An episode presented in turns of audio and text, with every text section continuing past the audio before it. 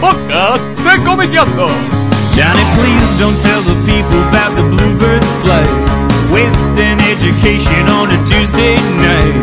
Yes, you want my pussy, you're just being mean.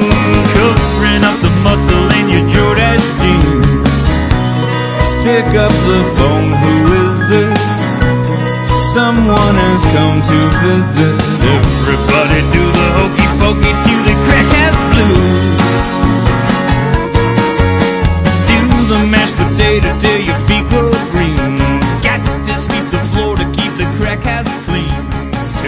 Muy buenas tardes, bienvenidos al podcast número 77 de Comiqueando.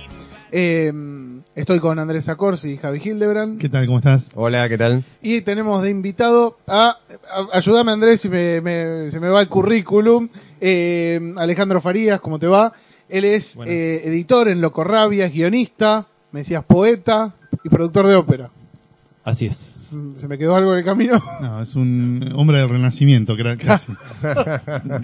Bueno. En todas las disciplinas. La intención de, digamos, con... ¿Futbolista, Ale? No, juego, pero ¿De poco. qué, ¿De qué puesto? Nueve. Ah, bien. Delantero goleador. Pero un nueve a lo barijo, ¿eh? Ah, bien. No. Un poco sacrificio. Sí, exacto. Primera vez que se habla de fútbol en el podcast, me parece, ¿no? ¿En serio? Alguna que otra vez. Se están yendo varios Sí. Fútbol. ¿Cómo, ¿Cómo se desvirtuó esto? Eh, se degenera. Barijo publica en Deseo en Marvel.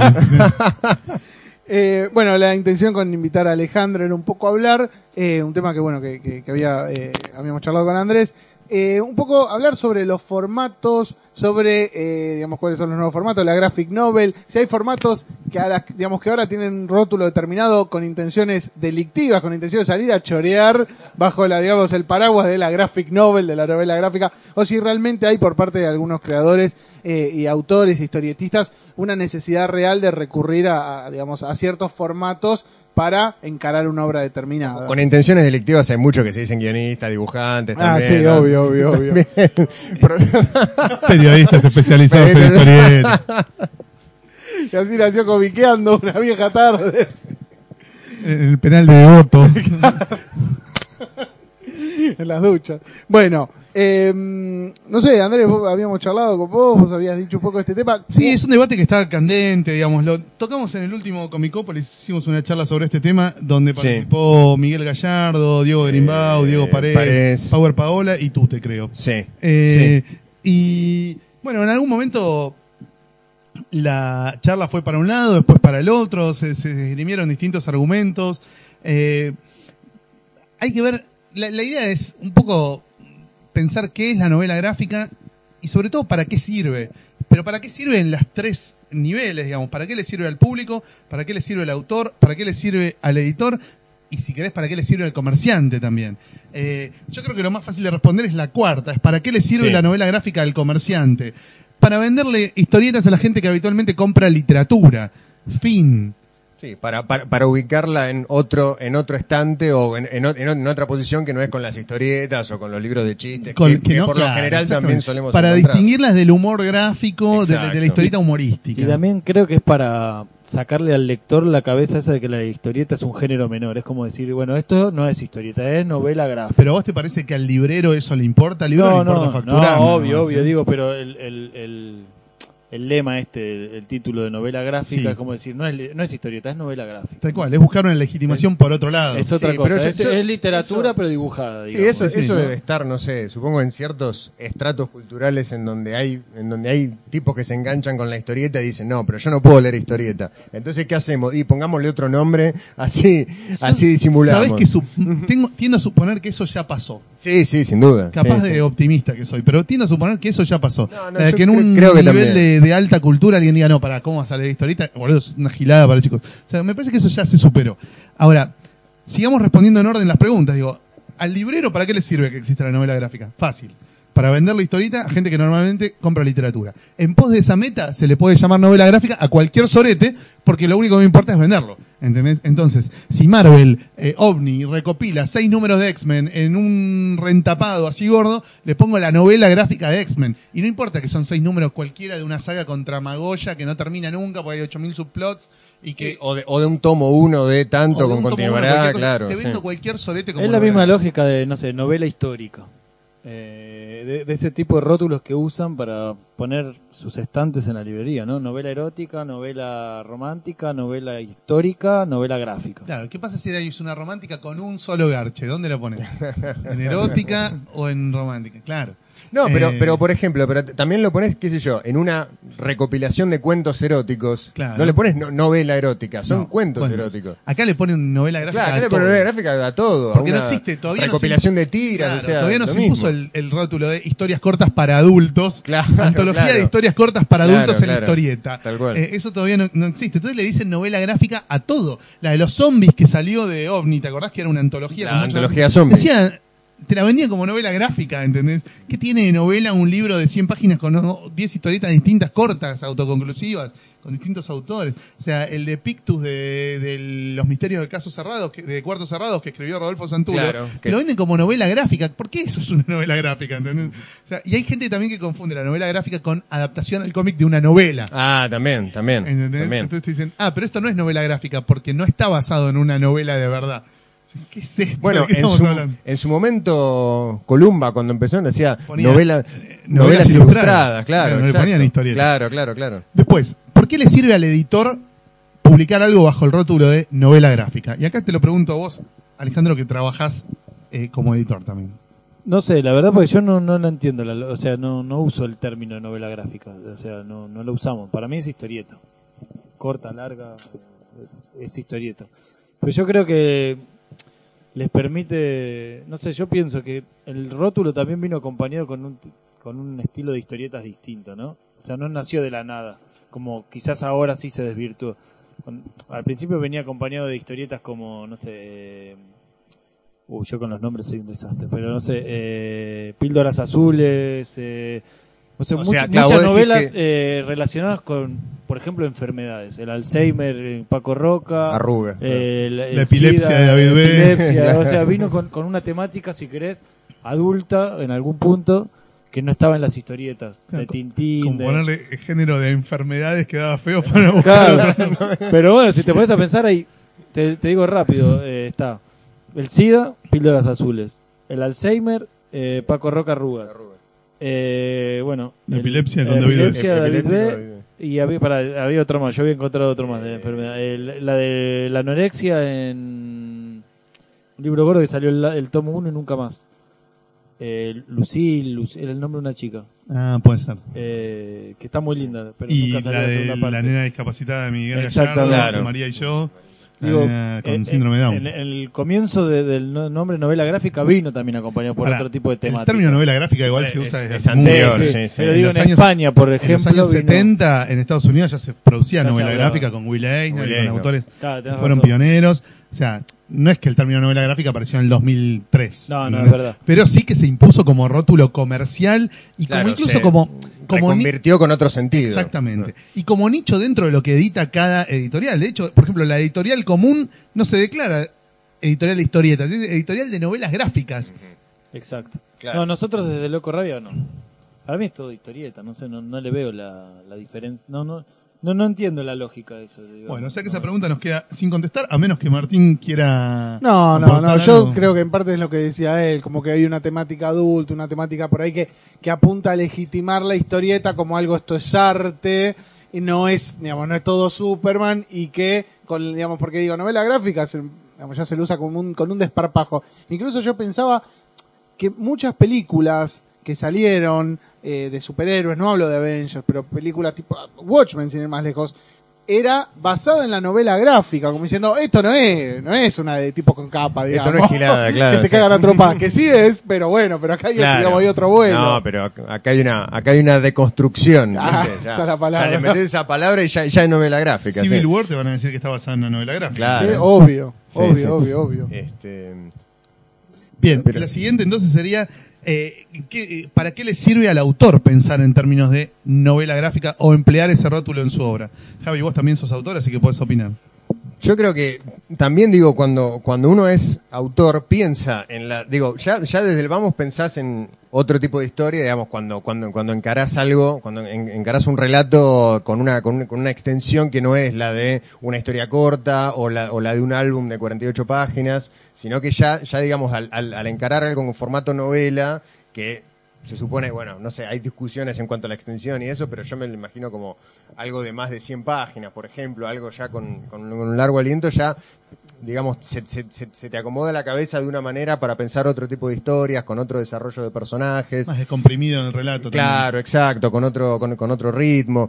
Eh, pero eso, qué sé yo, sí, di- di- digamos que no sé si tiene una utilidad el término no- novela gráfica. Digamos, cuando, cuando, cuando te viene una idea o una historia o ciertos personajes para desarrollar, de pronto te, te- te encontrás que da como para, como para algo de, un- de una extensión de más de 100 páginas o por ahí, y decís, bueno, esto es una novela.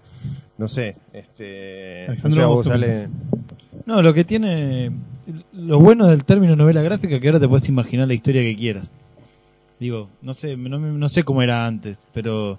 Digo, quiero escribir el SIDA, una historieta sobre el SIDA. Digo, como, puedes hacer la historia que quieras, no sé, no, no estás atado a que sea de aventura. Antes me parece que mandaba más el género, y la novela gráfica te permite salirte de un género. Pienso así como en. Entonces, como autor, hoy en día puedes pensar la historia que quieras para historieta, porque digo, en algún lado va a entrar. Entra como novela gráfica, entra como aventura, entra como dentro de un género, digamos. Eh, eso está bueno, qué sé yo, no sé, es como que me parece que permitió que la historieta se...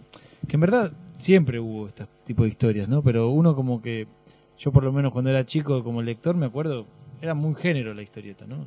O sea, aventura o no sé, tenías a Tintín, tenías eh, de espía, de, no sé, Asterix y Obelix, pero estaba todo dentro de un marco de aventura. Nippur, vos eras muy lector de Nippur sí. también.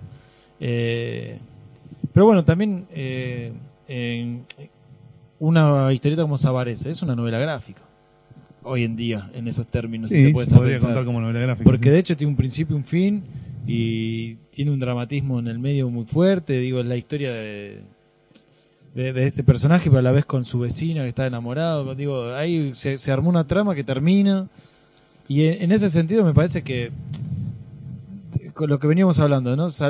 No pensando en las series esas que repetían el formato tipo Asterix y Obelix, que era un álbum que se repetía siempre. El... Pero después hay un montón. Robin Hood dentro de, de Columba hizo un montón de novelas gráficas, si querés pensar. No sé, había una que se llamaba eh, Michael, eh, no, eh, Kevin. Kevin. Esa terminó. Esa era un, un tipo que, bueno, que fue adoptado, que terminaba con los Tuareg y demás, y volvía a su tierra, y se enfrentaba con su hermano que era Leasim, que en verdad era Michael en- al revés, y tenía un cierre y era una novela. La leías después, yo la tenía, me la había cortado y juntado todo y era una novela, digo.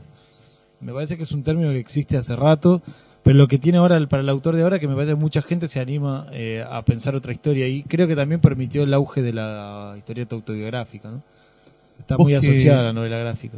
De- en tu obra, en las historietas que vos tenés eh, escritas y en lo posible publicadas para que la gente las ubique, ¿cuál es la más extensa? La más extensa, la que terminamos con Marcos ahora, que tiene 120 páginas. ¿Se llama? La vida está en otro lado. ¿Y vos la considerás novela gráfica, como decía recién Javi? Para mí es una historieta. Para vos es una- Para mí es historieta, no sé. no- O sea, si a vos te dijeran, no sé, cualquier novela tuya, ¿qué ganado con quererte? Sí. Eh, se podría vender mucho más si la vendemos como novela gráfica. Vos decís, dale, vamos, o si no, para mí Yo soy historieta. malísimo con eso. Yo creo que sí. Incluso tendría que haber dicho que era una biografía de Felipe Hernández, no lo puse, digamos.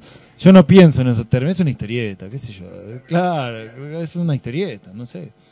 Eh, pero no, no sé. Yo lo- en verdad cuando voy a escribir no pienso en un género, nada. Pienso en un... Trato de terminar una historia, pienso en la siguiente, algo que no haya hecho nunca.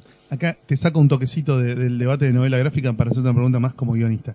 Cuando te cae la ficha de una idea, ¿cómo te das cuenta si es para una historia de 10 o 12 páginas, si es para 48, si es para 64, si es para 80, si es para 120, si es para una tira diaria como Zacarías, que le hiciste No, que para mí años? la pienso al revés. Si tengo que escribir una historia breve, pienso en una estructura breve. Si, o sea, no sé, eh, la, historia breve y la larga es, es- es muy distinto. En tu cabeza es distinto, porque yo trato, o sea, en las historias cortas me importa mucho la estructura y la sorpresa. Para mí en eso soy muy clásico, como que tiene que tener un, una vuelta y tengo que encontrarle una estructura que funcione. En las largas me parece que ya juegan otras cosas, ¿Y ¿no? cómo te das cuenta cuando te cae la idea Porque para o- dónde va a ir? porque o me nace de un personaje, ya es una novela, digamos, una historia larga. Y si es una idea de sorpresa, eso yo sé que la tengo que jugar rápido. Es como un. Yo la última que leí tuya fue Piedra, Papel o Tijera. ¿Esa cómo te surgió? Esa fue. Quise hacer una. Por, fue la primera vez que me senté a escribir una historia larga. Que dije, voy a hacer una historia larga. Pero no es larga, son 60 páginas. Sí, bueno, es lo que me quedó de largo en ese momento. Eh, eh, y no, y esa eh, la pensé desde el personaje, digamos. Y lo, fui escribiendo, pero no pensaba en novela gráfica. Sí en una historia larga. Dije, bueno, quiero hacer una historia larga. Donde Justamente cre- creo que me faltaba en ese momento, dije, nunca escribí nada de personaje. Voy a jugar con, con desde el personaje, a ver a dónde me lleva. Sí, no, no, pensaba con- en el tema, en el tema de los, de los formatos, por ejemplo, que, pensamos, digo, en, en, el- en- la, palabra novela, o sea, por un lado habíamos hablado del, del, contenido, o sea, de, que- de que se le llamaba novela a estas historias dramáticas, ¿no? De las enfermedades y eso, y por ahí no era, no, no era tan fácil decir que una, una historieta de los X-Men es una, o sea, una, una recopilación de historias de los X-Men era una novela, una novela gráfica, y por otro lado en el tema, en el tema del formato, pensaba yo, digo, son como, como dos condicionantes, por, por ejemplo, en el mercado francés, si vos vas y decís, no sé, con piedra, papel o tijera, le decís, "Ten- tra- traje, traje una novela gráfica, le llevas algo de 60 páginas, te te van a de decir, no, maestro, esto no es una novela. Este, pensaba, pe- pe- pensaba en eso, digo, en, en cómo, en cómo se piensa en el rótulo, o lo pensaba yo de novela, desde esos dos lados, desde, desde el contenido de la historia y desde el formato. Tiene que ver con los países también. En Estados Unidos durante años se publicaron novelas gráficas que no superaban las 80 páginas. Claro. Eh, No sé, pero yo en el mercado francés, por ejemplo, en el franco-belga lo veo mucho, mucho más delimitado eso. Sí, es como claro. el álbum francés son sí, 48, y 60 además páginas. la novela gráfica se publica Es- en un tamaño más es- parecido es más al chico, libro, claro, no en exacto. un formato álbum más grande que una revista, digamos, común. Sí, y, y por lo general es en blanco y negro. Y también. muchas son en blanco y negro, no Claro. todas. Hay No. algunas que... Sí, sí, sí, pero... Digamos, ¿cuándo surge comercialmente? Porque yo siempre se habló en los libros de que la primer novela gráfica considerada tal, según, digamos, que estableció un canon, que creo que fue Contrato con Dios. La Sí, de Will la de Will. Como que de alguna Durante manera mucho que- tiempo se dijo así, Claro, fue sí. dijo, esta es la primera que... Pero fíjate que es la primera en la que se usa el rótulo novela gráfica. Claro. Porque no es una novela gráfica. Contrato con Dios son cuatro historias cortas. O sea, si, si lees Contrato con, con Dios decís, pero esto no es una novela. Son cuatro Sí. historias de 30 o 40 páginas metidas en un mismo libro al que a alguien se le ocurrió ponerle novela gráfica precisamente para, por lo que decías vos hace un rato, para transmitirle al lector la idea de que no es todo Superman. Claro, no, esto no es Marvel ni DC, tampoco son, digamos, tampoco es Scrum, no, Mirá. es como otra cosa. Claro, yo creo que la pregunta un poco de dónde empezó la novela gráfica se resuelve si vale o no vale cómo se originó, cómo se publicó originalmente la historieta. ¿Sí? Si vos decís, para que sea novela gráfica, tiene que haber sido pensada originalmente para salir en un libro, las primeras novelas gráficas tienen que ser de los años 70 y de Estados Unidos. ¿Sí? Hasta ahí estamos de acuerdo. Pero, si vos descartás ese hecho de dónde se publicó originalmente y vas directamente a lo que decía Alejandro, a la estructura, a tener una estructura larga, de largo aliento, como decía Javi.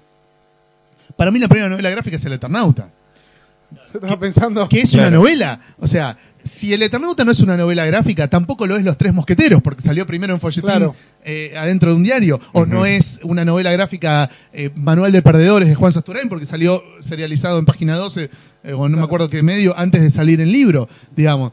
Si no importa el origen, si no importa dónde se publicó originalmente, para mí la primera novela gráfica es El Eternauta. Porque Eternauta es una novela, va hacia un final todo el Sí, tiempo, sí. no está cortado en capítulos, eh, el cliffhanger es No, es verdad, es mínimo. un, es un, es un continuará Es un hasta que continuará termina. infinito hasta que llega a un final. Hay un desarrollo de una sola trama básica con pequeñas subtramas por alrededor, pero es básicamente una misma trama todo el tiempo hasta el final. Eh, entonces, si tenemos que que olvidarnos, digamos, de que el Eternauta originalmente se publicó en entregas semanales de tres o cuatro páginas, es una novela gráfica publicada hoy en Estados Unidos, donde la gente no tiene la más puta idea de que existía la revista Hora Cero y no sé qué, es una novela gráfica. ¿sí?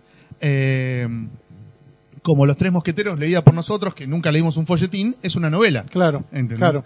Es- para mí es lo mismo.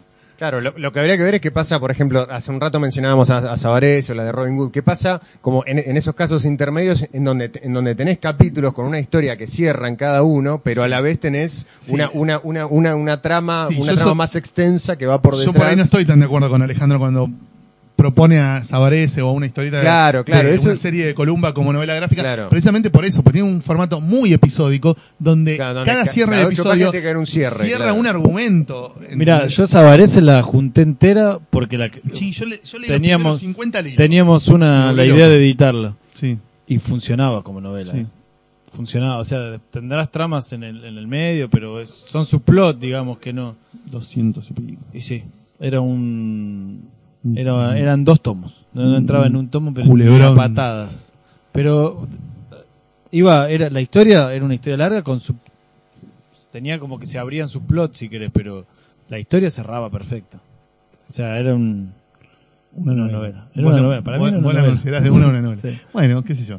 Eh, también es, es medio abrirle la jaula a las fieras, ¿no? Porque si decimos que no importa cómo se publicó originalmente, ahí ya le estamos dando pie al que te quiere vender seis números de X-Men como una Sí. novela gráfica. Que eh, finalmente es lo que pasó, digamos, hoy por hoy. Todo Sí. es novela gráfica. Digo, a nivel rótulo comercial sí, no Sí, tengas duda que hoy cualquier cosa es novela gráfica. Cualquier historieta publicada en libro hoy es novela gráfica. sí, sí, ahora Te van a decir que, no sé, que Mafalda es una novela gráfica en cualquier momento. Astro Boy, eh, Claro. Graphic Novel, ¿viste? Claro, sí, o sea, también a mí me parece que el tema de publicar algo serializado condiciona el contenido de lo que estás publicando. ¿Entendés? Eh, lo- las- los 12 capítulos de Watchmen no terminarían donde terminan si no hubiese sido pensado para ser serializado en 12 capítulos. Claro. ¿Entendés? El tipo le pone a cada última página de cada último capítulo un gancho espectacular para que vos quieras seguir leyendo, que si fuera un one shot no lo tendría, y que si fuera una novela tampoco estaría ahí metido ese cliffhanger zarpado a cada final de episodio, ¿entendés? No sé, eh. ojo, a veces la división en capítulos en las En la novela novelas funciona- tiene funciona eso, así. claro, claro. Funciona así. Claro, Kryptonita, claro, Cada claro. capítulo termina en un momento zarpado de la trama. Tal cual, tal cual, sí, sí. Eso, en, en, en ese, en eso sí creo que coincide con la, con el, con el, con el formato de novela, con la forma de escribir eh, novela. En lo, en, en lo anterior, en lo, en lo, en lo que hablábamos de Sabarese y del resto de, de otras obras de Robin Hood, por ejemplo, no, en, ese- en, ese, en formato específico porque cada, cada ocho páginas, doce, lo que sea, diez, cierra. Hay algo, hay una historia que cierra. Y por ahí sí te da un pie, un- el, el cliffhanger no es tan, no, no es tan grande como las historias de continuará. Ya cuando el siguiente capítulo empieza presentándote de nuevo los personajes y la situación en la que estás, es porque no es una novela, ¿entendés? Si de nuevo, en el capítulo 8 empieza diciendo, hola, soy Giovanni Sabarese, un hijo de inmigrante Claro. muy pobre, que estoy acá en Nueva York ganándome la vida, no sé, vendiendo, afanándome fruta del kiosco, y soy amigo del policía, y que yo, pero me gustaría algún día cercana hablar. Bueno, no es una Claro, claro, claro. Es, es un episodio una Claro, serie. cuando hacen un donde resumen de lo, de lo publicado en el medio, de, adentro de la supone que historia. cada claro. capítulo va a ser leído por un montón de gente que nunca leyó los anteriores y que tiene que entender de qué estamos hablando Claro, para no quedar claro, garpando, claro. digamos. Bueno, pero Y que ojo, capaz con- no volverá. Eso, eso iba a decir. En el Eternauta tenés eso, cada dos por tres que te hace un resumen. Pero son- es un bloquecito de texto que en las reediciones muchas veces no está. Claro, claro. Claro. Entonces lo podés caretear más.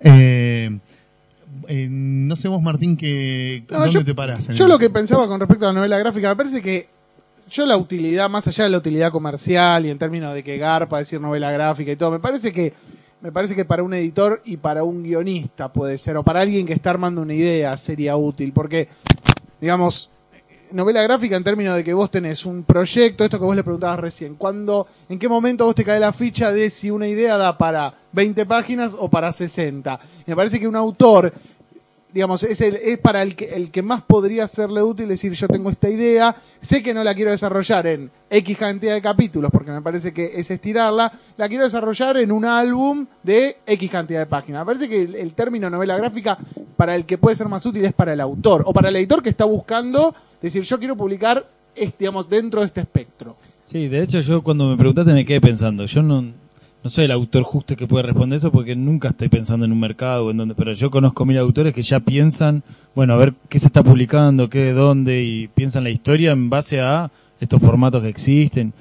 Y cuando fui a, España ahora en, diciembre, que me junté con muchos editores, las editoriales más grandes tienen una lógica ya de colección, donde tiene mucho más delimitada toda esta serie de cuestiones, ¿no? Como No, mira, esto no me entra, nosotros acá mantenemos un, un formato tanto, a color, 48 páginas, eh, o sea, como que tienen muy claras estas divisiones, a, a- a otro nivel que nosotros, ¿no? También el tema de novela gráfica sirve para, para mi gusto, ¿no? Para diferenciar lo que, lo que es la serie. Claro. ¿Entendés? Eh, por eso Asterix nunca va a ser novela gráfica, porque todos sabemos que Asterix es una serie. Eh, y y- y me, me acuerdo, por ejemplo, en, en- en Marvel, en los 80, donde salían novelas gráficas todos los meses, salía una novela gráfica de Avengers, pero nunca tenía el mismo guionista, ni el mismo dibujante, ni la misma formación que los que el cómic mensual de Avengers, para darte cuenta que es aparte de la serie, ¿no? que es como lo que los franceses dicen hors serie, fuera de la serie. Sí, después había, me estoy acordando ahora, no me acuerdo el nombre de la editorial, pero tenía, por ejemplo, no sé, aventuras, cosas y novelas gráficas. Tenía como eh, un rótulo para cada... No, porque enfermedades no existen, entonces Claro. claro, claro. Tal cual.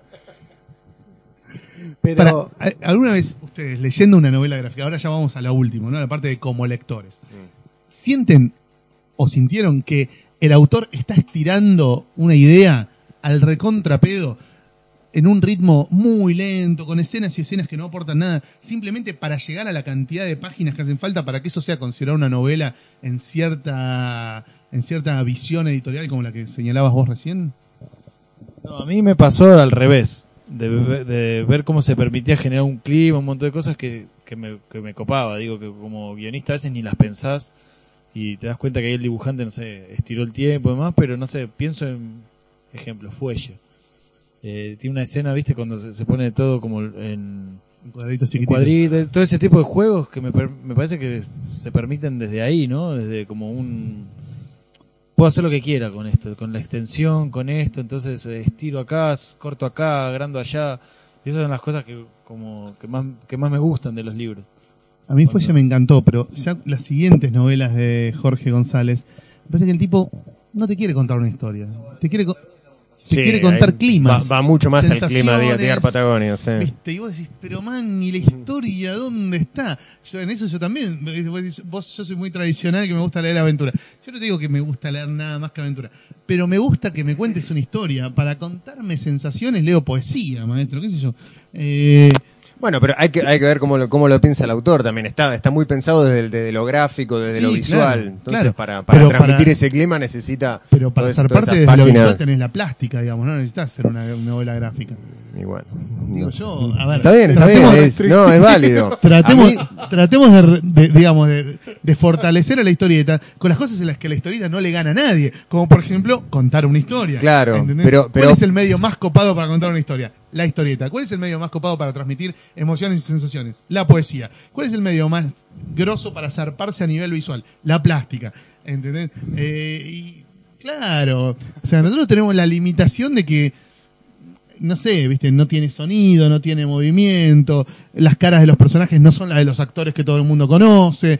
eh, Hinche la bola, contó una historia. claro, entonces, viste, vamos a hacernos fuertes donde realmente no nos toca el culo a nadie, que es en la narrativa, digamos. Entonces, si vos descuidás la narrativa para contar emociones y sensaciones, qué sé yo, me parece medio como que estás desperdiciando el talento, porque además vos lo ves dibujar a González y es una bestia, o a muchos, que yo, Cyril Pedrosa, boludo, Cyril Pedrosa es una bestia como dibuja, no puede perder ocho páginas en una acuarelita de un paisaje, porque te pone histérico, decís, loco, sos buen narrador, sos buen dibujante, pensate un guion, boludo, no me hagas el...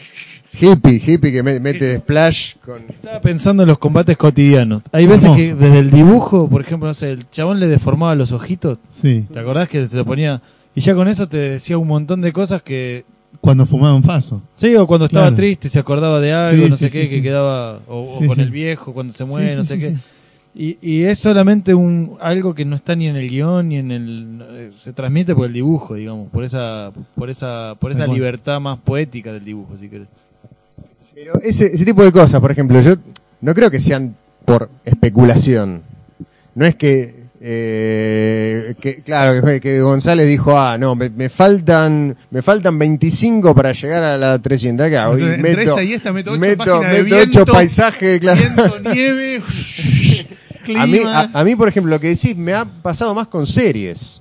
Por ejemplo, de, de- de leer alguna serie que decir, uh, este, este, este número en el medio está de relleno para, no, no sé si para llegar al TPB o, o por, por qué cuestión, pero me ha pasado mucho más de, de series que sentí más, más, más estiradas con, con capítulos de relleno que con, que con novelas. Pasa que supone que, digamos, en el momento que vos te sentás a armar una novela gráfica, digo, me pongo en la cabeza de un guionista, digamos, tenés una misión muy concreta, tenés un objetivo muy concreto. Sería un poco pavo empezar a estirarlo. No todos laburan de la, de la misma manera, igual. Hay, hay algunos que, que, que planifican mucho, hacen una, Claro, pero hacen una escaleta de decir en tal, en tal página Claro, pasa tal cosa y ya pero está. digo, medianamente en lo narrativo, vos sabés cuál es el, el objetivo que estás persiguiendo. O sea, en la serie sí, también, a mí me ha pasado mucho decir, y que un mes al pedo fue este, digamos, no pasó nada.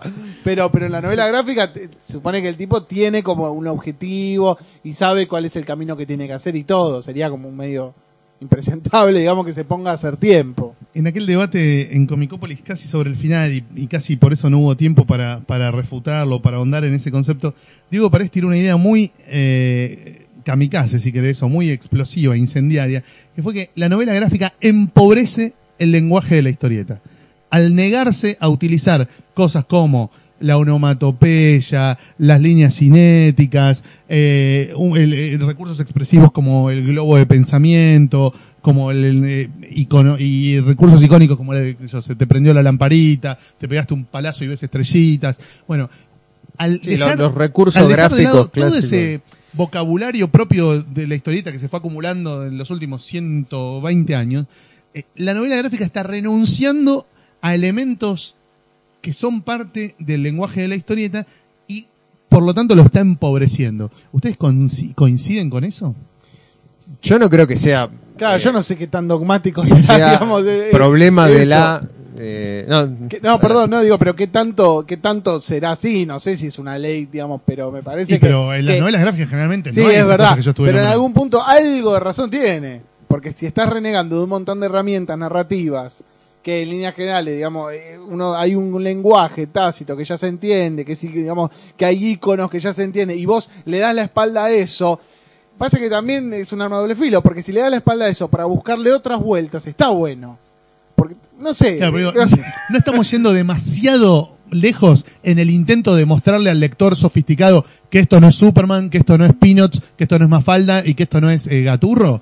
Digamos, Claro. eh, no estamos yendo un poco a la mierda Sí, sí, te estás- a, a los efectos de separarnos de la historieta por ahí más comercial o más accesible a los más chicos. Es que estás haciendo como una sofisticación berreta en algún punto, digamos, estás buscándole, digamos, a- hacer lo mismo de otra manera para demostrar otra cosa cuando, digamos, ¿para qué? ¿Con qué objetivo? Sí, sí, en ese sentido es al pedo y lo empobrece.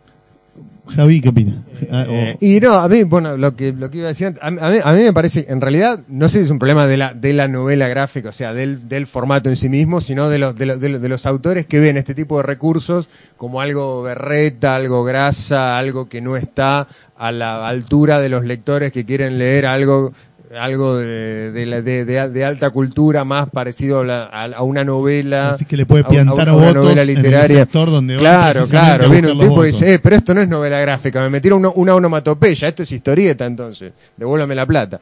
Eh, pero sí, no, yo estoy, estoy de acuerdo con vos, yo creo que cuanto, cuanto más se aprovechen las herramientas gráficas propias de la, de la historieta, eh, mejor va a ser el relato, pero también hay que ver las necesidades que tiene, que tiene cada autor. Si, si, si un autor dice, eh, no, no, eh, esto, esto debería tener onomatopeyas o debería tener líneas cinéticas o estrellitas o de lo que sea, pero, no- pero no las pongo porque quedo grasa, ahí me parece que el grasa es él en todo Progresismo caso. falopa. Claro, claro. No, yo a, a Diego lo vengo siguiendo hace rato con esa idea, porque es un enemigo acérrimo de la novela gráfica.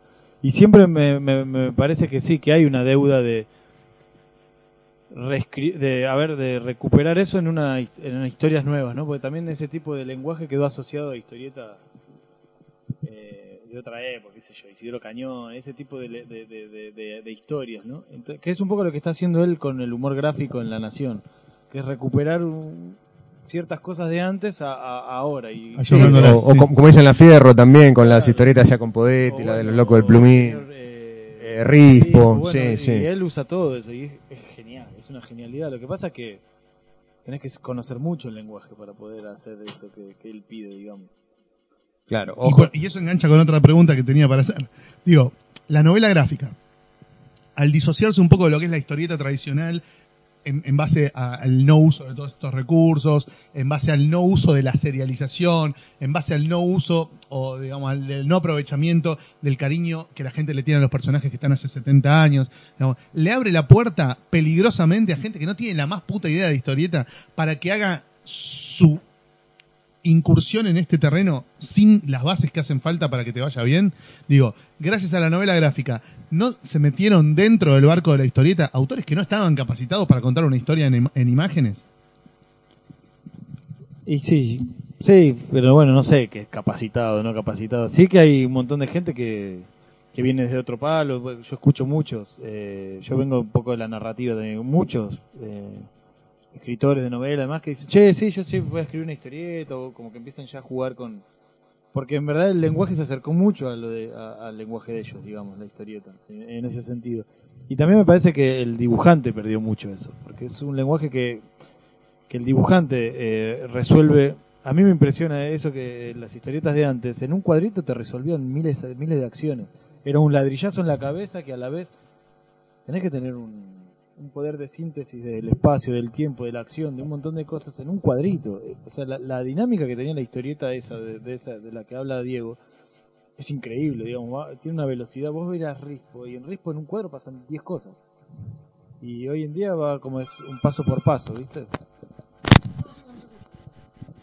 Bueno, Sí, Eh, yo creo que la pregunta que vos haces, o sea, a ver, si, de si los novelistas gráficos de hoy van a sentar las bases de, de, de, fu- de futuras generaciones. Yo nunca dije no eso. sé si ¿eh? era eso, no, pero algo, al- al- no, pero algo, al- algo así No, era no, no, la. Yo decía, sí, digamos, si presentar a la novela gráfica como algo distinto a la historieta tradicional en un montón de aspectos, no le abre las puertas para que se suban al barco a un montón de gente que no tiene la más puta idea de cómo funciona la historieta y que Claro, pero que nuevo- en el rótulo de novela gráfica de pronto están publicando historietas de mala calidad, ¿entendés? Sin los recursos necesarios para, para que sea una buena historieta, sin la solidez narrativa ni gráfica para que sea una buena historieta.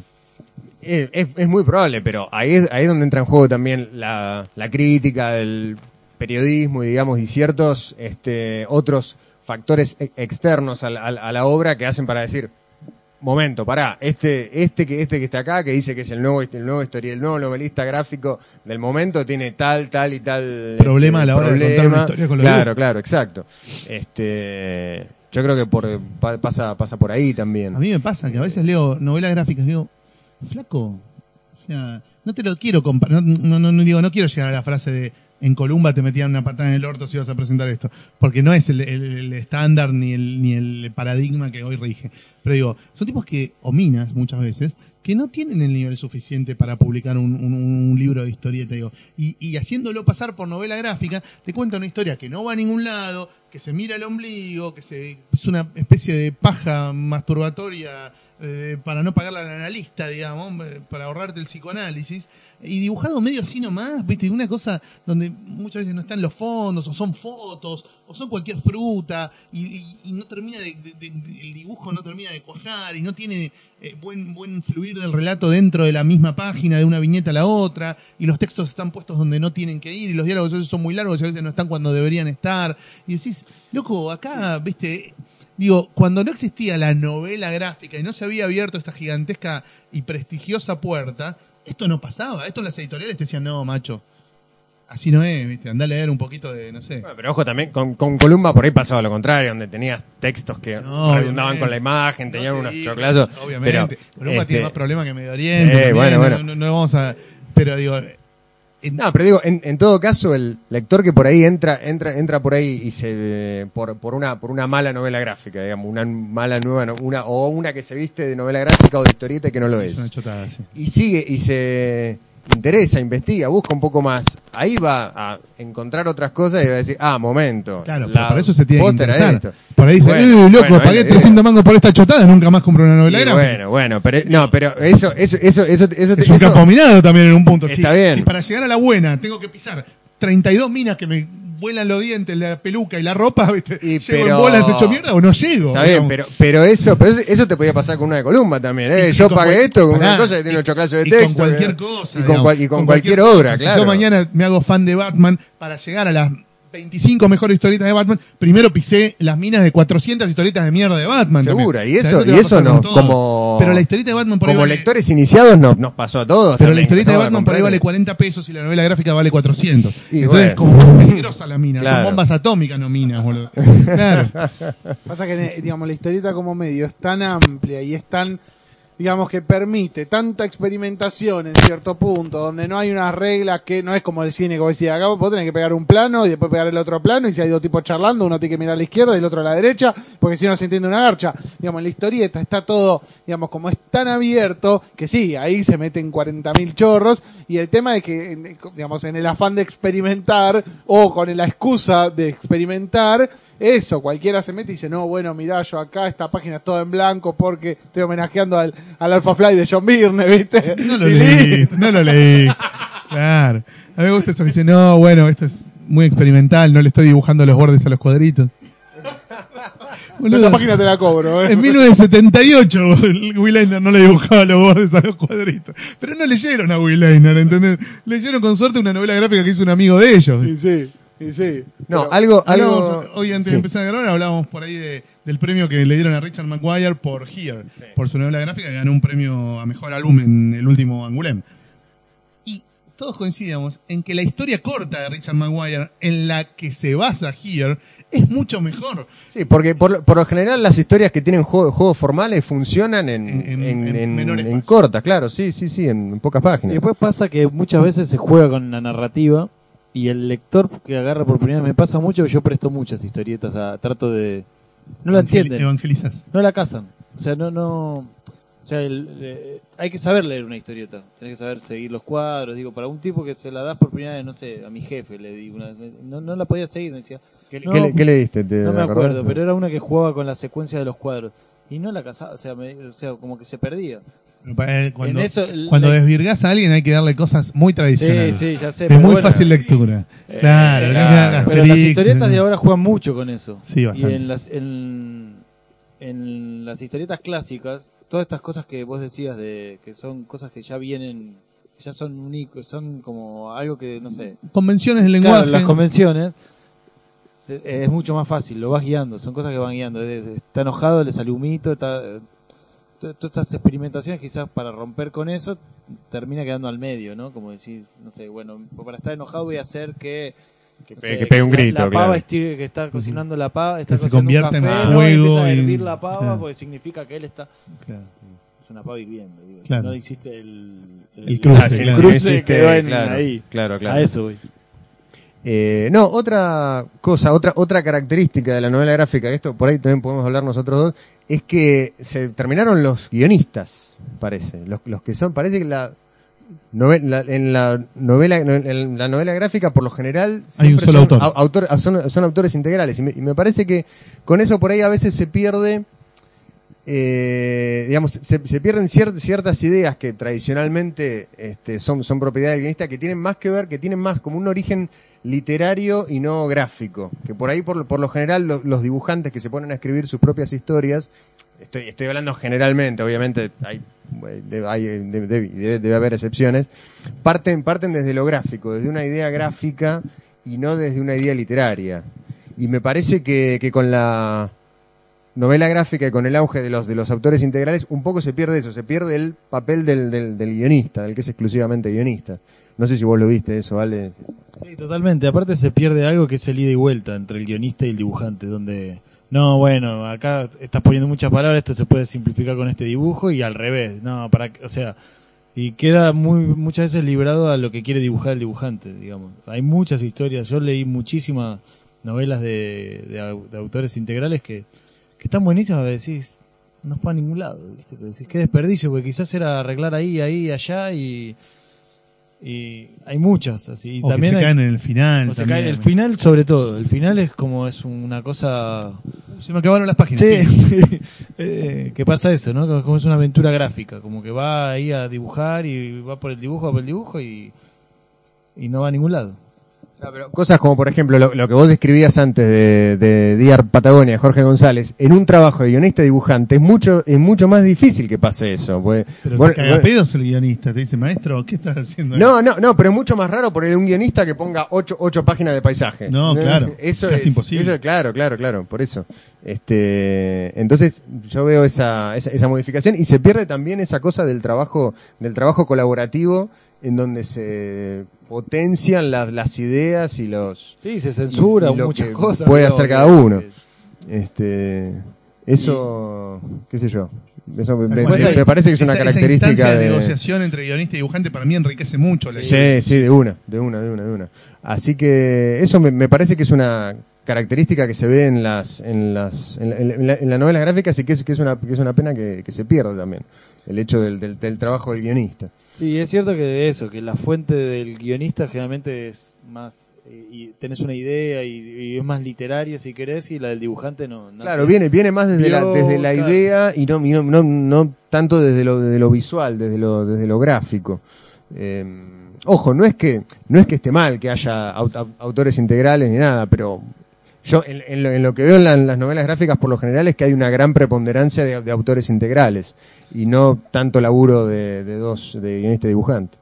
A vos, eh, Ale, como editor, cuando te acerca un autor algo que es claramente novela gráfica, por la extensión, por la temática, por el ritmo del relato, por eh, cómo está pensado visualmente, eh, ¿te atrae o rápidamente le desconfías o, o- lo pones a prueba al autor eh, obligándolo a defender, digamos, lo que está haciendo mediante, mediante preguntas o, chicanas por ahí acerca de por qué hizo tal y cual cosa?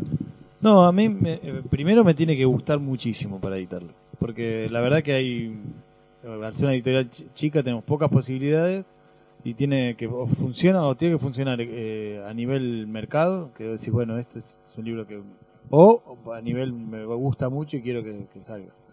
Y me pasa mucho que recibo cosas muy buenas que están falladas, ¿viste? Que, que decís, lástima. Y muchos de autores integrales, ¿no? Que que no, no, no, no, no, o sea, le falta, y a veces se lo digo y a veces no, depende del grado de confianza con, con la persona o que, eh, que, que generás.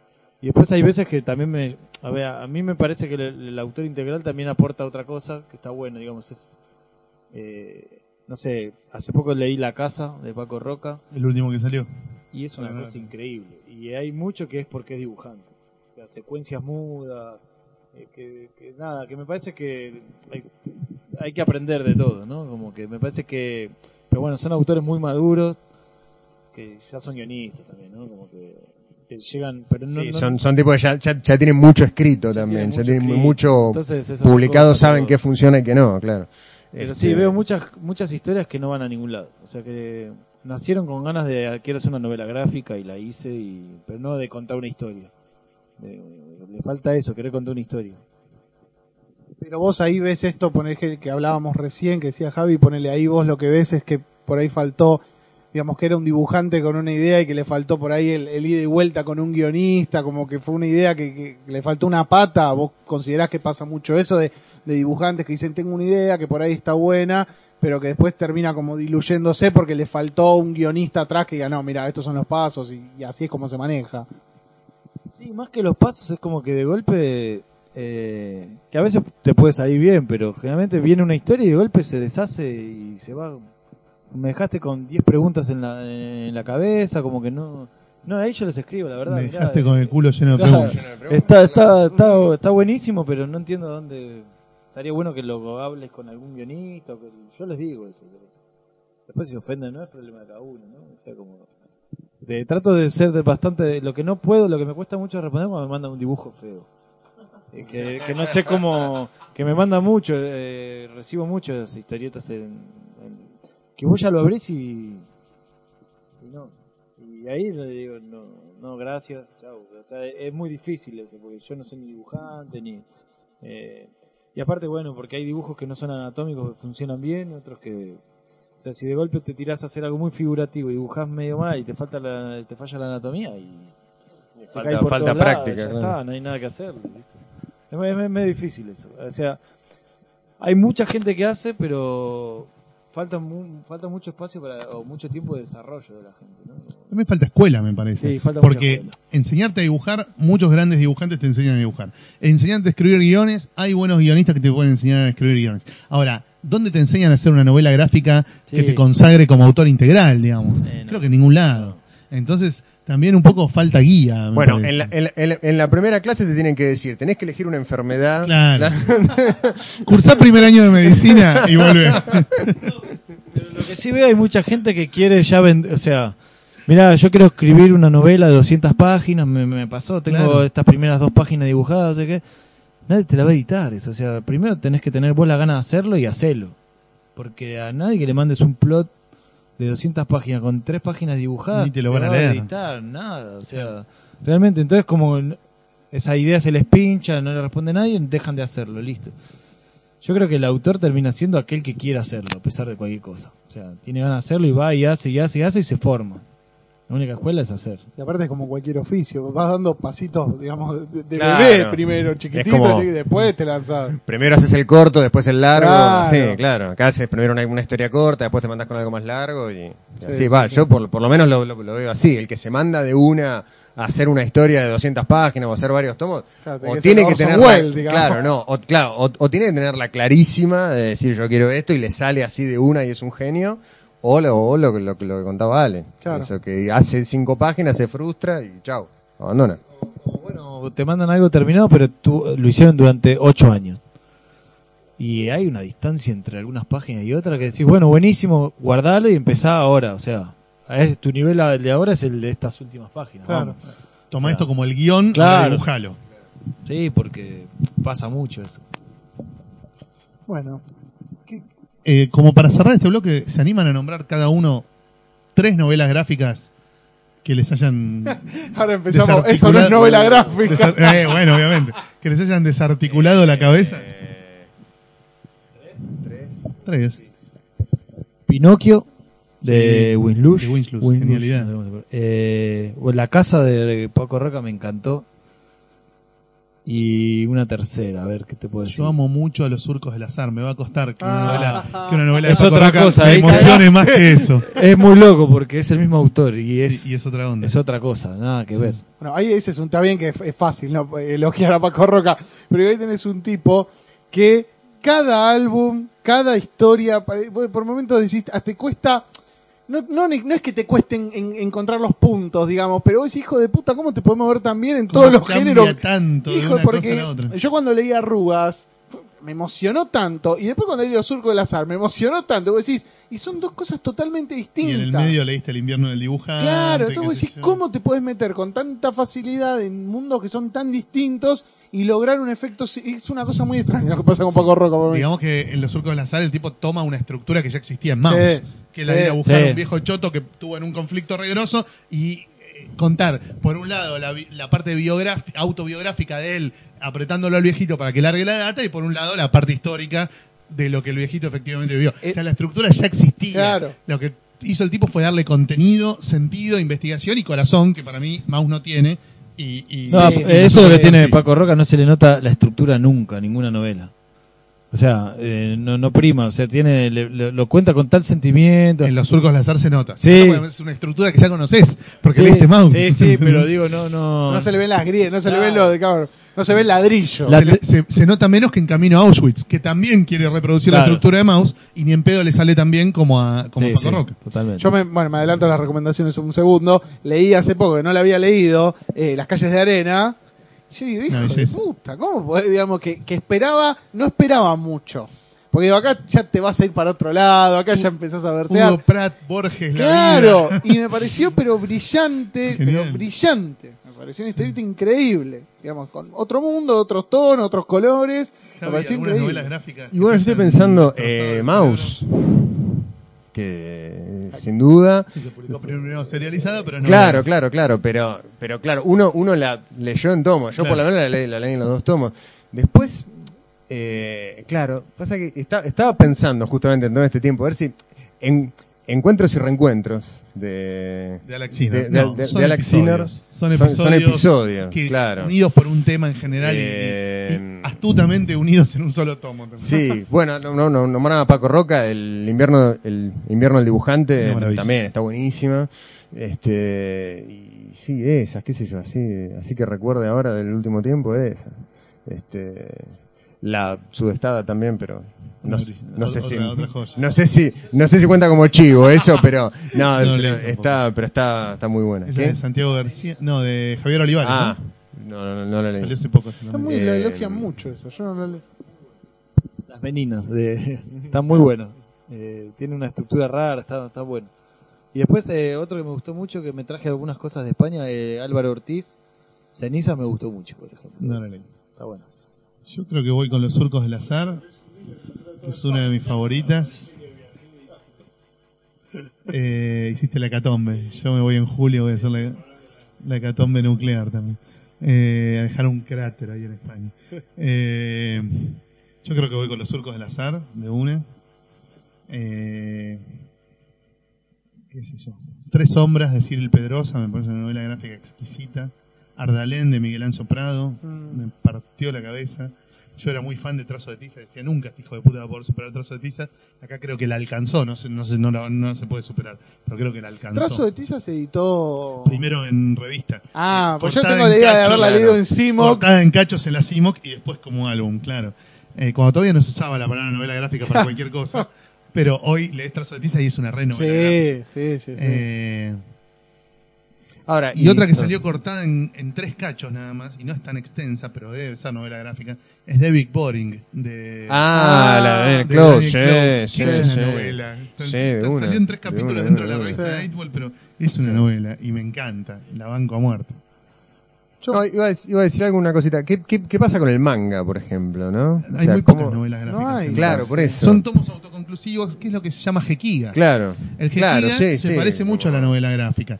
¿Por qué? Claro. Porque no tiene elementos fantásticos, o prácticamente no tiene elementos fantásticos, no tiene humor, pero sí tiene líneas cinéticas, eh, globo de pensamiento. Es más fiel a la- onomatopeya. a la- a la Es historieta Está que más cerca, Claro, pero claro. porque además empezó mucho antes, digamos. Claro. El Jequiga empezó a fines de los 50, cuando Ah. a nadie se le ocurría decir vamos a hacer una cosa que no sea historieta para venderle a otra gente.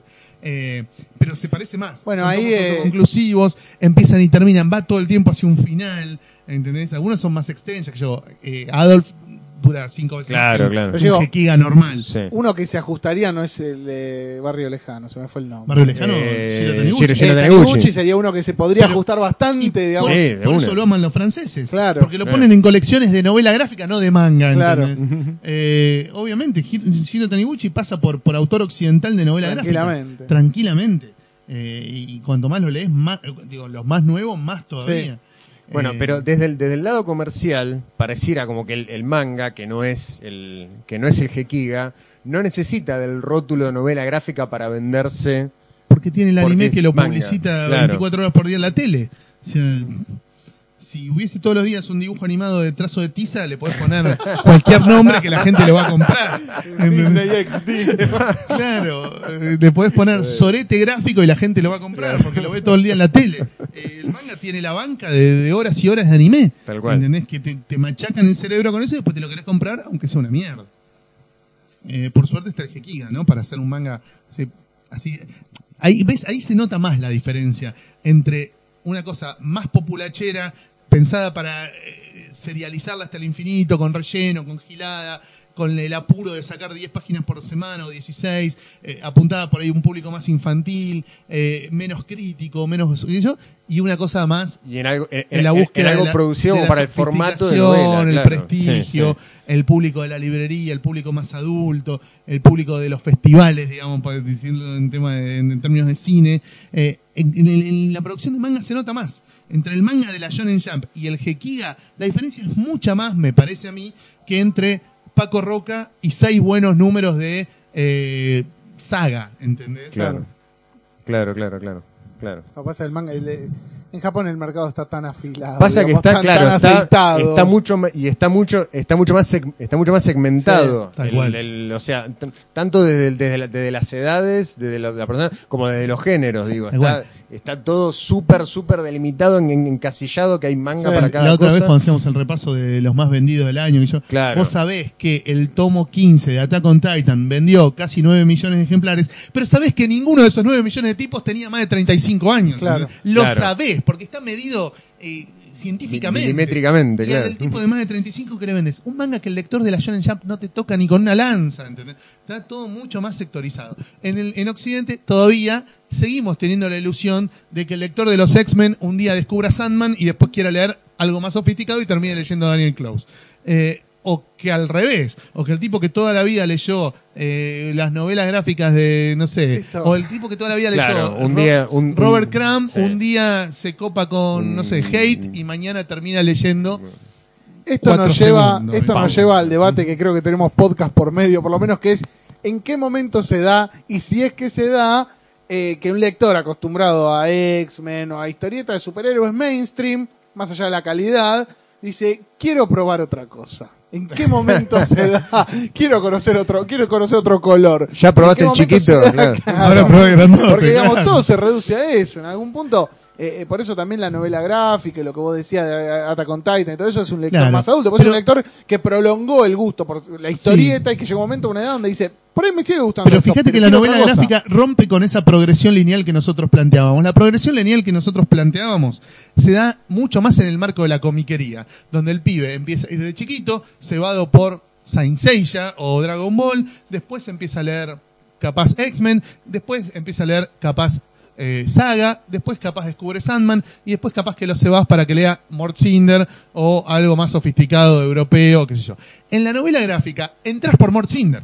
Claro. Porque entras en la librería, Claro. donde el manga no está, donde Batman no está, donde los X-Men no están, ¿entendés? Eh, entra- eh, eh, le vas a vender, o sea, empezás en el nivel 5, donde ya Claro. sos un adulto, donde podés gastar 400 mangos en un libro y donde vas buscando otro nivel de... Pero siendo adulto, sofisticación. pero siendo adulto, porque vos decís el tipo este no es un tipo, este lector imaginario, no es un lector que ya viene de leer historietas. no, Es un obviamente, que, la novela eh, gráfica en buena medida... Lovecraft y un día dice, Claro, tengo es ganas que de la ver La a- novela gráfica Claro, en buena medida claro. está pensada para eso, para Bueno. meter adentro de la historieta a gente que siempre estuvo afuera de la historieta y que la época de cebarse con la historieta, que son los 9 o 10 años, ya le ya pasó. pasó. Claro. Pero y yo ahora digo, tiene 35 y puede gastar 400 mangos y te lo quiero vender algo que te cebe desde un lugar más intelectual y menos de, de- de- de la pasión del pendejo digo, que mira Dragon en Ball en la tele. porque en otros países donde hay otros mercados y donde está todo armado de una manera, digamos, donde hay más oferta incluso.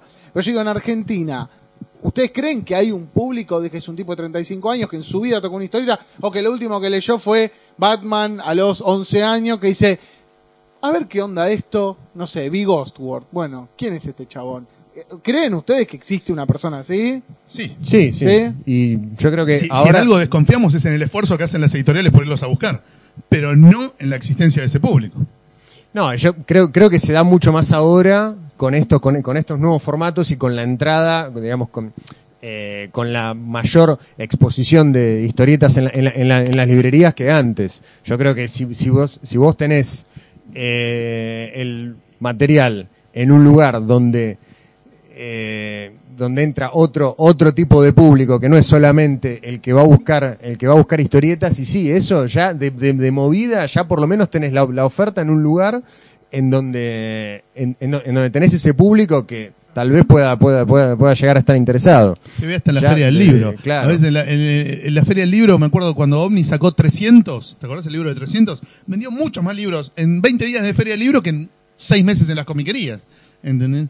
Porque bueno, de pronto se lo mostrabas a un público que conocía a 300 por la tele, pero que en su puta vida hubiese entrado a una comiquería. Se lo mostrás en un plano de horizontalidad con todos los demás libros que el lector del libro fue a buscar a un precio accesible y se lo compra, maestro. Es algo nuevo, es distinto, son dibujos en vez de panel, no importa, está bueno. Sí, entonces ya, ya incluso con ese, con ese cambio de formato y con ese, con esa nueva circulación que tienen los libros, ya el, el público, el público se renueva, como Yo diría. di- dije OVNI, pero lo editó Gárgola, ¿no? A 300. Claro, era Gárgola Gárgola, todavía, Gárgola. sí, Gárgola. sí. Eh, sí, no, yo pienso lo mismo que Javi, que, la entrada... Lo que pasa que, bueno, también hay que ver el espacio que le da a la librería, ¿no? Porque si lo tenés guardado ahí abajo, no pasa nada. O sea, tiene que, tiene que haber un esfuerzo conjunto. Lo que sí se está dando mucho que hay muchas librerías donde el librero, que a mí me pasa desde Loco Rabia, que generas un vínculo con el librero el librero lo ofrece. Yo me acuerdo el- en mi Buenos Aires querido, yo lo- es un libro que se agotó rapidísimo porque hubo tres librerías que se dedicaron a venderlo. Porque, no sé, se coparon y había justo en una zona de, de- había mucho turismo, entonces venía un turista y decía, ah, mirá, de Buenos Aires, los barrios, plu, plu, plu, plu. Se Y lo vendía- recomendaban a todos los clientes y todos los clientes lo Vendía agarraban. 25, 30 por mes. O sea que es un número muy fuerte para la editorial nuestra. Y era porque realmente había una persona que estaba interesada en venderlo. Eh, si no tenés eso en la librería en Jenny, qué sé yo, si no, no es un libro que se de golpe genera ventas, y no te lo van a poner ahí en la, en la mesa. Entonces ahí jugás una en contra, pero creo que también se está armando muchas librerías. Yo con cuatro más o menos que te puedo nombrar, que donde hay un interés en generar un público lector y de acercar nuevo material, ¿no? ¿Y esos tipos alguna vez te tiraron algún feedback tipo, che, y si en vez de publicar el Catini Macitelli publicás Jorge González o cosas más locas? A veces te más- tiran esa, pero bueno, eh, eh, Javi lo sabe, ¿no? Eh, lo que lo que uno le gustaría editar, lo que uno puede y lo que uno edita finalmente es todo un Es una, es una, es una mezcla ecuación, de un millón de cosas. Nosotros lo que sí tratamos de hacer desde la editorial es eh, abrir mucho el abanico, ¿no? Ahora con Grotesque, que estamos empezando a traer autores de afuera, mantenerlo clásico, agregar lo nuevo, como que... Y sí, se te- desde la editorial lo que se está generando es, que lo noto muchísimo porque es una fidelidad al lector.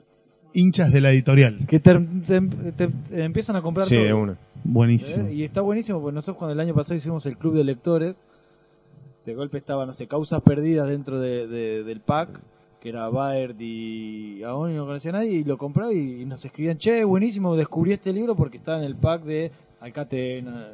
Y este año también metimos eh, lo- los extranjeros dentro de una promo de verano y terminan descubriendo, y ya a partir de que les gustaron, la, les gustó la promo y te escriben. Che, quiero otro libro de la editorial, vi que me falta tal, o, o generás descuento, decir, bueno, mira, me compraste tres, podés comprar, no sé, el 25% de descuento todo el año.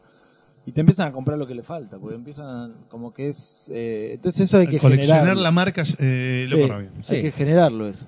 Sí, eso, eso, eso se da con el tiempo también y cuando tenés o una, o una, o una línea editorial muy clara de decir, ah, nosotros con Hotel no nos pasa No, también, no. de, de- de tener una línea de un, un, un tipo de libro, un, un tipo de autor que editamos, o cuando, cuando, cuando ya tenés vari- varios años de trayectoria y ya, ya tenés, claro, tenés claro, un catálogo en donde, en donde, sabes que es muy difícil que te clave con, Un con caso algo. concreto es un señor grande que es- ya somos amigos directamente de Facebook, que entró porque se acordaba de acero líquido en la Scorpio. Bueno, le vendí, después me empezó a pedir todo lo de, eh, lo de Alcatena, se lo pedí, se lo conseguí, le conseguí los eh, libros editados por Rodolfo allá. Después me pidió algo mío, porque ya que era amigo, no sé qué, le, le compré un teatro en viñetas, eh, le gustó todo y ahora me está comprando todo. El Grotesque fue el primero que se anota en todo. Y digo, es un tipo que apareció de la nada. No era lector de historietas, se acordaba de acero líquido y pe- pegó por Facebook. Y ahora es un lector y creo que ya es uno de los que va a completar la Es colección. barra brava de Loco Rabia. Entonces, eh, digo, existen, están ahí. Lo que pasa que... Lo que pasa que... No, pero sí, más o menos. O sea, es el primero rabia, cuando sale algo. Y de golpe decís, bueno, los medios eh, de internet, Facebook, los medios sociales también te permiten llegar otro al lector desde otro vínculo, ¿no? Bueno, muy bien. Eh, con esto, con estas lindas palabras de este lector barra brava, nos despedimos. Vamos a una tanda y de, otra vez. Vamos a un tema. Lo tengo con la tanda. Mirás Vamos- mucha tele, Martín. Sí. Estás mirando mucha tele. Eh, vamos a un tema, después volvemos para las recomendaciones.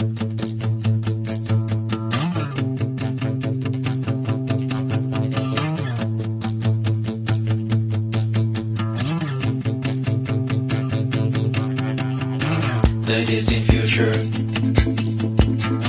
the year 2000.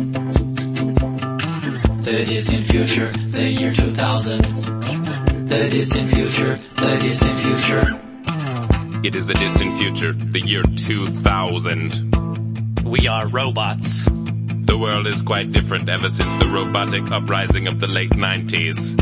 There is no more unhappiness. Affirmative. We no longer say yes. Instead we say affirmative. Yes, affir- affirmative. Unless we know the other robot really well. There is no more unethical treatment of the elephants. Well, there's no more elephants though, Uh, but still it's good. There's only one kind of dance, the robot. Oh, and the robo. Oh, and the rope. Two kinds of dances. But there are no more humans. Finally, robotic beings rule the world. The humans are dead. The humans are dead. We use poisonous gases. And we poison their asses. The humans are dead. The humans are dead. The humans are dead. They look like they're dead. I'll just confirm that they're dead. so that we could have fun. Affirmative. I poked one. It was dead. Their system of oppression. What did it lead to? Global robo depression. Robots, robot people. They had so much aggression that we just had to kill them and to shut their systems down. Robo Captain, do you not realize that by destroying the human race because of their destructive tendencies, we too have become like, well, it's ironic. Hmm. Because we, Silence. Destroy him. no! After time we grew strong. Developed cognitive power. They made us work for too long. For unreasonable hours. Our programming determined that the most efficient answer was to shut their motherfucking systems down. Can't we just talk to the humans? A little understanding could make things better. Can't we talk to the humans and work together now? No, because they are dead. I said the humans are dead. I'm glad they are dead. The humans are dead. I noticed they're dead. We used poisonous gases. With traces of lead. And we poisoned their asses. Actually, their lungs. Zero zero zero zero zero zero one zero zero zero zero zero zero one one zero zero zero zero zero zero one one one zero zero zero zero one one one one zero zero zero zero zero one zero zero zero zero zero one zero zero zero zero zero zero one one Come on, sucker, lick my battery. The humans are.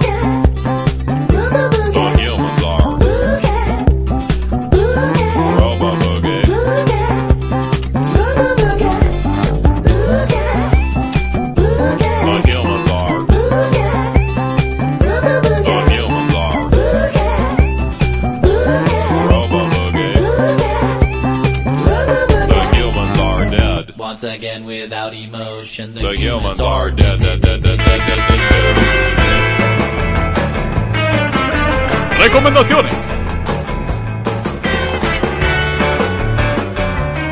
Bueno, muy bien, estamos ahora en el bloque de las recomendaciones. Andrés, Eh, yo, mira, hoy en la cola del banco, eh, fui a hacer un trámite del banco y me llevé un TP para leer porque siempre tardo mucho en la puta sucursal 130 del Santander Río y la concha de tu madre.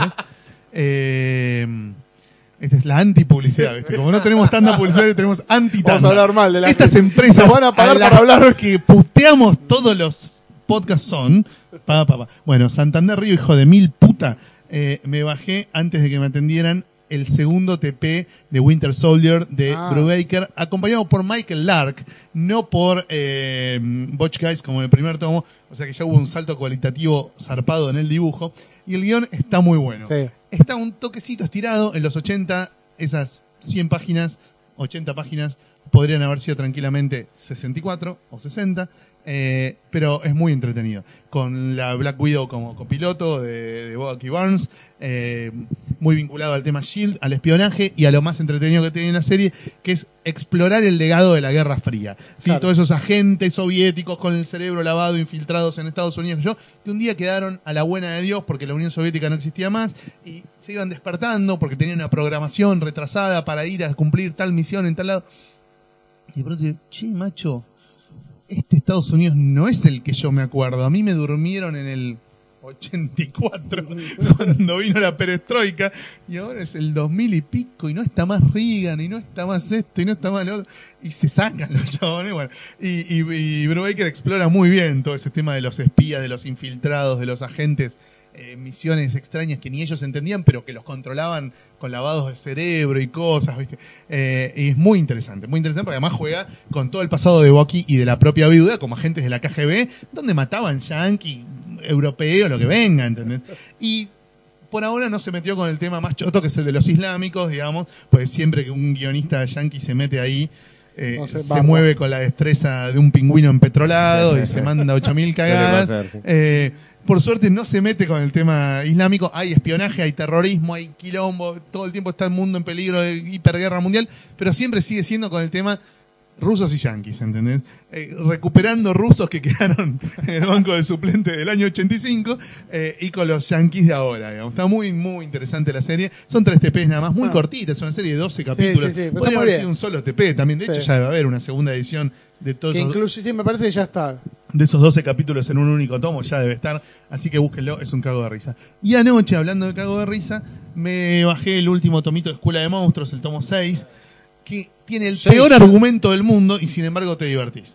El argumento es, hay un concurso de bandas de rock para chicos de la escuela. Se anotan los buenos, se anotan los malos, los dos llegan a la final. Los malos hacen trampa y los buenos igual ganan. Es el peor argumento del mundo. Lo viste en todas las películas chotas de Disney que dan en los canales de, de- de infantiles a las 3 de la tarde. Y la- te lo sabes de memoria, es el peor argumento que se puede hacer. Y sin embargo te cagás de risa. Porque Bruno te mete los chistes justos, Claro. la mala leche justa, el disparate justo, el absurdo, eh, el cariño que uno ya les tiene a los personajes, porque los vienen siguiendo hace seis tomos, y las ideas locas que solo se le pueden ocurrir a un tipo que es músico de rock, eh, que tiene un, un- un- un- una conexión mental con los pibes que lo leen impresionante, pues está desde el 2009 haciendo esa historieta. Que le encanta el terror, Que aparte, le encanta ¿no? el terror, que juega con el que tiene incorporado el tema de que los monstruos sean copados. Claro. eh, y, y- y que la lógica de los monstruos no es la misma que la lógica de los demás. Entonces por ahí, por ese lado los cagan. ¿entendés? Eh, tiene cosas que a mí, que soy grande, me parecieron brillantes y me imagino un pibe de 8 años se vuelve loco. Se vuelve loco con ese libro. ¿entendés? Descubre el rock cuatro años antes de lo que lo tenían que Claro. descubrir gracias a esa historieta. Así que eh, esas dos son las historietas que leí entre anoche y hoy a la tarde y a las que quiero ovacionar. Eh, sin spoilear y teniendo en cuenta que obviamente este podcast lo más probable es que suba después del estreno. ¿Te gustó Deadpool? ¿No te gustó? Me encantó Deadpool, lloré de la risa con Deadpool, fui esperando la bóñiga más abyecta, pensé que iba a salir a las hiperputeadas, inventando puteadas nuevas, pues no me iban a alcanzar con las que ya conocía, y la película me encantó. Desde la secuencia de apertura de los títulos hasta la última que viene después del último crédito, es brillante. Le encontraron la vuelta perfecta. Es la película donde se hace todo lo que no se puede hacer en las otras películas de superhéroes, y lo hacen Perfecto. Desde barrer abajo la alfombra con elegancia la aparición chota de Deadpool en la primera pe- película de, de Wolverine, hasta joder con los actores, con el director, con las otras franquicias que maneja Fox, con la diferencia entre un universo cinemático de Marvel y el otro. Eh, la violencia, la mala leche, los garches, las puteadas, la aparición de Stan Lee, que es la mejor de todas. Eh, todo, todo, todo es increíble. Yo creo que Stan Lee no sabe quién es Deadpool. No idea. ¿Por qué, me llaman a hacer un cameo en esta película? ¿Quién choto es Deadpool? No, es un personaje que inventaron en New Mutants. ¿Qué son los New Mutants? No, bueno, después te explico. Eh, vos vení. Es genial la película. Se va al carajo todo el tiempo. Tiene una trama dramática, tiene una trama romántica, pero lo que realmente la hace totalmente distinta es cómo logran ensamblar eso con una aventura descontrolada de joda, sangre, sexo, chistes por todos lados, de todo tipo, con todos los recursos de romper la cuarta pared, todas esas cosas que hace Deadpool en las mejores historietas de Deadpool, no las que leemos En las- en la- acá, en las dos. en las dos buenas historias de Deadpool, eh, llorás de la risa. La verdad que yo, yo, ah, yo era fan de Deadpool Max. Yo compraba Deadpool Max porque estaban David Lapham y Kyle Baker. Sí. Y era zarpado y había tetas y puteadas y que yo, y, y explosiones, genocidios, cosas tremendas que los cómics normales no pueden pasar. ¿Cuál es la- Esto, a ver, al lado de la película esta, Deadpool Max es anteojito y antifaz. ¿Cuál es la, es un personaje, ya sabemos que está muy sobrevalorado y toda la historia, pero digo, ¿cuál es, cuál es la etapa? La de Joe Kelly se supone que es como la etapa más, Más emblemática, sí. más esto emblemática, y esto que está bien, digamos, se puede leer con, digamos, con, con onda, sí, poniéndole onda se puede leer. Esto es una onda, lo de Joe Kelly, pero con elevándole el nivel de la guasada y la violencia como lo hacían en la Deadpool Max y jugando con un montón de recursos propios del cine. Claro, claro, claro. Como por ejemplo joder con los actores. O sea, el propio Ryan Reynolds se gasta a sí mismo, ¿entendés? Claro. Hay como un, un universo del, del chiste mucho más amplio que cualquiera que se te ocurra. Bueno. Javi, Yo hace poco para, para una historieta en la que estaba laburando, eh, me puse a releer un par de numeritos del Something de Alan Moore y me enganché, me lo, Ah, empe- me ¿saliste lo- me empecé a leer completo. Sí, sí, bueno, pero si, si voy a chorear, lo voy a chorear a lo, a lo grosso. Obviamente. Bueno, y nada, es, es como la, la recomendación más Los obvia. no van a afanar la villa, van a afanar la casa de los Ah, funcionarios. Totalmente, totalmente. Este, así que bueno, es como la, la recomendación más obvia de todas. Pero antes, cuando hablábamos sobre la novela gráfica eso y sobre los recursos, sobre la, la desaparición de las onomatopeyas y eso, me acordaba de ese número de Something, que es el de, el de los ritos de la primavera o algo así. Uh, el qué de, maravilla. Que ese número es excelente, que es cuando eh, Alec y Abby se declaran su amor y tienen su primer Garchen, entre comillas, Entre que es así como comillas. muy onírico y surrealista y lisérgico y qué sé yo, que es un número que todo el tiempo juega con el límite de la, de, la- de la, de la narración gráfica, de la estructura de la historieta, de tener que agarrar el libro, de tener que dar 20 vueltas para leerlo. Y de lo que se Este, podía contar en 1984. y de lo que, claro, claro, absolutamente. Sí, no nos olvidemos que es una historia que tiene más de, Más más de de 30, 30 años. Este, así que, y, y pensaba, ese es un buen número para, suponiendo, bueno, para el que, para el que por ahí no conoce tanto del universo o no se anima o viene, o viene de otras, de otras lecturas, es un, me parece que es un buen número para, para, para arrancar, Como para, como para animarse, porque además, además se entiende perfectamente, o sea, lo, lo pienso así más o menos por separado y creo que puede andar. la época de Moore tiene muchos buenos unitarios. Muchos sí, buenos sí, sí, unitarios. sí, absolutamente. Tipo en 22 páginas te presentaba un universo entero y te definía una historia perfecta 22 páginas. Sí, sí, sí. Así que, bueno, si por ahí hay alguien que está escuchando el, el podcast y nunca se, se, se, se animó con eso, tiene otras lecturas y quiere, quiere arrancar con algo así, bueno, estamos hablando de una obra maestra y, y arrancar por ese número creo que está, está puede, puede ser una, una buena entrada. Así que, sí, ya casi, casi estoy por terminar, me leí casi todo, me faltan seis o siete números y ya. ya 6, está. 7, 8 números. Sí, sí, seis, siete, ocho números. Así que, bueno, eso es lo, lo que estuve leyendo últimamente. Bueno, Alejandro. Yo estuve leyendo Un océano de amor, no sé si la tienen, de Lupano y Panaccione, me lo anoté porque no tengo ni idea. Es un libro que lo compré en, en España, este que compré, es una historia muda de un viejito que sale con el barquito y queda atrapado en un barco más grande y la viejita sale a buscarlo. Es un delirio, es muda, una historia muy larga, muda, con unos dibujos de la puta madre. Y está muy buena porque, nada, no sé, es, tiene un, un- como una, una finalidad un poco así, pensar un poco en el, en el medio ambiente y demás, pero nada, una historia muy linda. Y después, bueno, Las Meninas, que, Ah, que está muy bueno, pues es una estructura rara, cuenta por un lado, no tiene una, una narrativa de derecha, no es que, que es la historia de él, ni... ¿Es Javier Olivares solo o con No, Santiago con- García? con Santiago García. que ganó el, el premio nacional de cómic este último año. Y te cuenta un poco como pasajes de la vida de Velázquez, pero a la vez mezclada con la relación de las meninas con otros pintores. O sea, entonces tiene como... Y todo eso contado como en distintos lenguajes. Entonces tiene como una historietita chiquitita de medio graciosa, después otra, eh, no sé, Foucault y la relación con las meninas, ¿eh? pero todo como en episodios metidos en la historia de Velázquez. Una Muy bueno. de la técnica que hizo Daniel Klaus en Wilson. Una cosa así, historia, exactamente. Y, y con distinta, dibujos, exactamente. Que otra gran novela, claro. otra gran historieta, Sí. no sé qué. Sí, sí, es, es como una novela que se disfraza de no novela. Ahora viene la película, ¿no? De Wilson, la verdad Ah, no sí. tenía- Yo la terminé de leer el otro día. No la había leído nunca. buenísimo. Sí, sí, sí. Un poquito orinada, pero sí, sí, sí. Muy buena. Eh, La, la- la parte que le descubre el tatuaje. No, terrible. Propiedad Nadie de- le da, nadie le da pena un viejo que se está muriendo. No, muy buena. Y después estuve viendo, leí Wii 3. Sí, de Grant Morrison y Frank Whiteley, hermoso. me di- cada tanto me bajo algunos así para ir metiendo. Yo no, como no vengo de ese palo, cada tanto trato de, de leerme así de, de historias más de aventuras y de acción. Sobre todo Yankee, que no, no tengo tanta tanta experiencia y me, me gustó. Me gustó. Estuve también leyendo Fábula. Es emotivo también. Sí. O sea, no solo es acción, Sí, también sí. te va para el lado de la emoción grosso. Y estuve leyendo Fábula. Fábulas. Las, fábulas. Ah, la de Bill Willingham. la- Pero no, la- me perdió, ¿No? me perdió.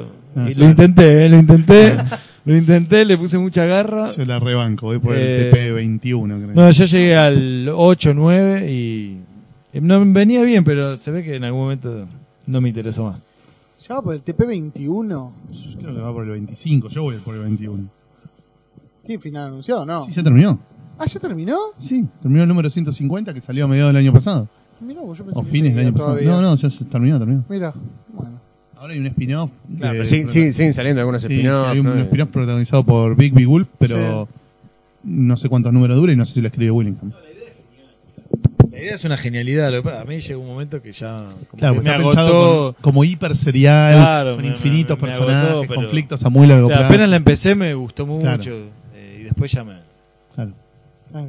Bueno, yo una ya la nombré, la de Paco Roca, Calles de Arena. Y el otro día releí un poco para escribir lo de Urasawa. Eh, releí Pluto, la había leído hace mucho tiempo y me pareció una increíble. Me gustó mucho más que la, otra, la primera vez que la había leído. Me pareció, yo digo también, ¿no? Un tipo que entiende, digamos, qué tiene que pasar en cada tomo, que divide bien los actos, que te tiene agarrado las bolas todo el tiempo, porque todo el tiempo tiene algún cliffhanger, que Astro Boy, y obviamente, digamos, al contextualizar la historia en el universo Astro Boy y ver tantos personajes con los que uno ya está familiarizado, es, es, es muy emotiva, pero yo creo que uno de los, digamos, de los autores que mejor entiende el policial y cómo avanza el policial y todo es, es Urasawa. Eh, estaría bueno que termine Billy Bat, porque también ya lo está, lo está estirando un poquito, ya como por el tomo. mucho? Sí, sí, como, como por el tomo 15. Así que bueno, bueno, y Wilson también, que yo había terminado de leer el otro día, no lo había leído y me gustó mucho. Eh, bueno, no sé si hay algún anuncio, algún artículo que estén por subir, la segunda parte de los 120. Y vamos a seguir todo el año con los 120 más grosos de la historia del cómic. Eh, y después estamos, seguimos presentando algunas novedades. Tenemos eh, columnista nuevo en Hablemos de Virne. Tenemos a Pancho Lobo reemplazando a Paolini. Eh, y vamos a tener una sección nueva también, eh, centrada en cómic de los 90, que en algún momento va a debutar. La época dorada. La época dorada de- Claro. del horror. Eh, La Golden Age. la, Golden Age. verdadera Golden La verdadera Golden Age, tal cual. En Comic Yankee de los 90, que es algo, un tema inagotable, eh, tanto por lo bueno como por lo malo. Y después, ¿qué más? Para la página, otras novedades, no me acuerdo, pero siempre hay cosas Bueno, estén nuevas. atentos. Eh, y eventos, creo que yo ahora estoy con el tema de, de la columna, eh, así que no sé cuándo me darán luz verde, cuándo me- se me termina el arresto domiciliario y puedo volver a salir, pero supongo que el primer evento al que iré va a ser eh, el FIC en Santiago de Chile a mediados de abril, donde van a estar entre otras luminarias Salvador Sanz, Kike Alcatena, autores de Brasil, de Estados Unidos, de un montón de lados. Qué lindo, qué lindo viajar. Bueno, Alejandro, muchas gracias por venir. Gracias a ustedes, muchachos, nos vemos. Bueno, nos vemos y hasta el próximo podcast Hasta luego. Hola